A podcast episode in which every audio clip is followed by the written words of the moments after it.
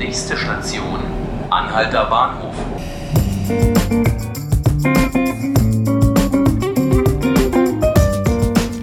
Hallo, liebe Zuhörer. Guten Morgen, Berlin.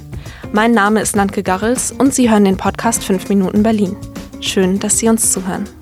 Es wird eine ereignisreiche Woche. Am morgigen Dienstag steht im britischen Parlament die Abstimmung zum EU-Austrittsabkommen ein.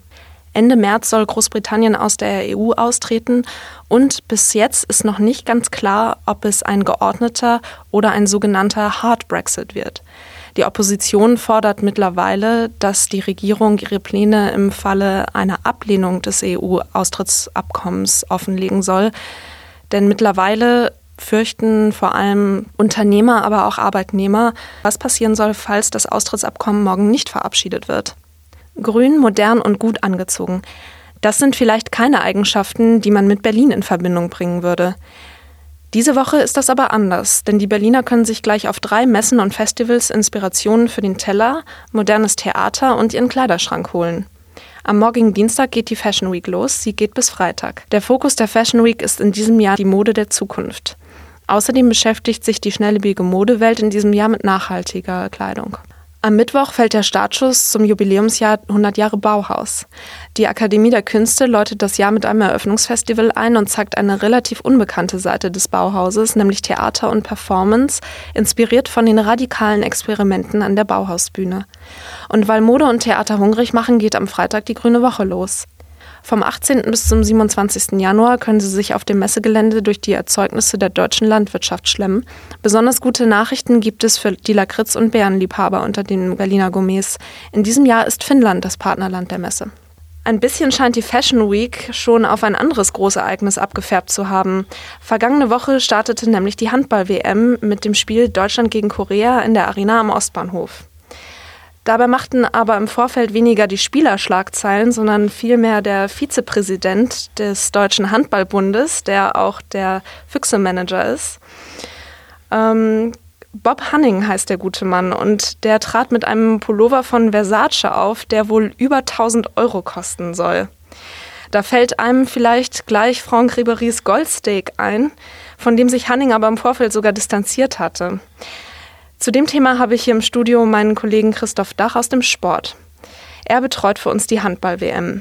Christoph, ist Handball denn jetzt schon auf dem Niveau von Fußball angekommen oder wie kann sich Hanning so eine Garderobe leisten? Ich glaube, sein Timing hätte in dem Fall wirklich kaum schlechter sein können. Er hat, wie du gerade schon gesagt hast, sich auf diese Ribery-Geschichte bezogen, die ja ein paar Tage auch große Schlagzeilen gemacht hat und äh, hat auch äh, gesagt, der Handball wolle ein nahbarer Sport sein.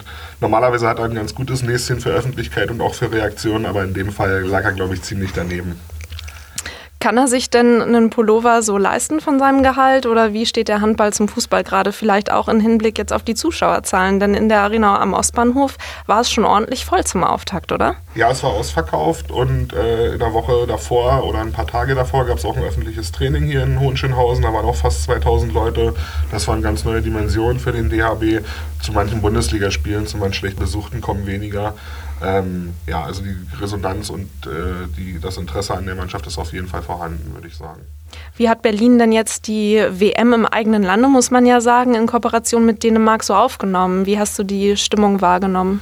Also die Stimmung in der Halle war schon gut gestern. Es war wirklich verdammt laut, als die Mannschaft einlief. Allerdings war es auch so, dass die koreanische Mannschaft international eher zweitklassig war und dass es vielleicht 20 Minuten äh, zumindest einigermaßen spannend war. Ich glaube, wenn es ein richtig enges Spiel gewesen wäre, äh, wären die Zuschauer vielleicht auch nochmal deutlich lauter geworden und mehr mitgegangen, als so, wo es im Grunde nach einer halben Stunde oder nach 40 Minuten entschieden war. Berlin ist ja jetzt nicht so als Handballstadt bekannt. Man denkt da ja vielleicht eher an Norddeutschland, Grenzland zu Dänemark. Wie sieht es denn sonst mit dem Handball in Berlin aus? Vielleicht für diejenigen, die noch nie bei den Füchsen waren. Wie nimmst du da die Stimmung wahr und wie hat sich das über die letzten Jahre entwickelt? Ich würde dir ein ganz bisschen widersprechen und würde sagen, Berlin ist schon ein Handballstandort geworden. Wieder vor 10, 12 Jahren war es keiner, aber dadurch, dass die Füchse hier sich einen Namen gemacht haben, ist es auf jeden Fall ein relevanter äh, Handballstandort geworden. Und beim DAB haben sie sich ja ganz bewusst für die vier großen Städte entschieden. Die wollten eben äh, rausgehen aus den kleineren Städten, auch aus den Orten, wo Handball vielleicht eine größere Tradition hat Und äh, die haben auch gut Karten verkauft. Also Marc Schober ist der Generalsekretär des DHB, der hat äh, vor der WM gesagt, 95 Prozent aller Karten seien verkauft worden.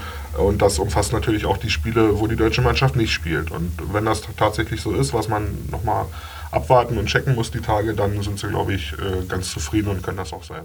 Was für eine Rolle spielt da die Lage der Arena selber? Jetzt gerade, wenn man daran denkt, dass Hertha ja zum Beispiel wirklich zu kämpfen hat mit Kartenverkäufen? Ich glaube, und ich habe ja auch probiert, für Freunde und Bekannte und Familienmitglieder Karten zu besorgen für dieses Turnier. Äh, ich glaube, die hätten in jeder Halle spielen können und die wäre voll gewesen.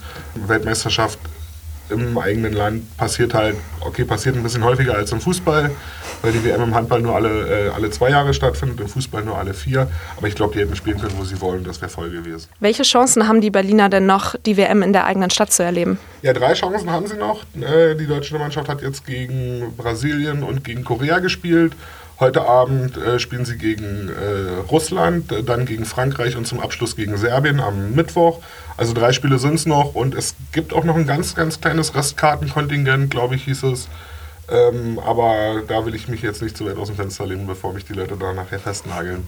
Äh, und es gibt die Möglichkeit, wenn man nicht in die Halle kommt, es gibt eine kleine Fanzone vor der Halle, die haben sie eingerichtet. Also wenn man da, wenn man dann Schlacht erprobt und äh, kälteresistent ist, kann man da vielleicht auch hingehen und die Spiele vor der Halle gucken. So versorgt sollten Sie ja gut in die Woche starten. Für Abendunterhaltung ist gesorgt. Ich bedanke mich ganz herzlich fürs Zuhören. Mein Name ist Nanke Garrels. Das war 5 Minuten Berlin und ich würde mich freuen, wenn wir uns wiederhören.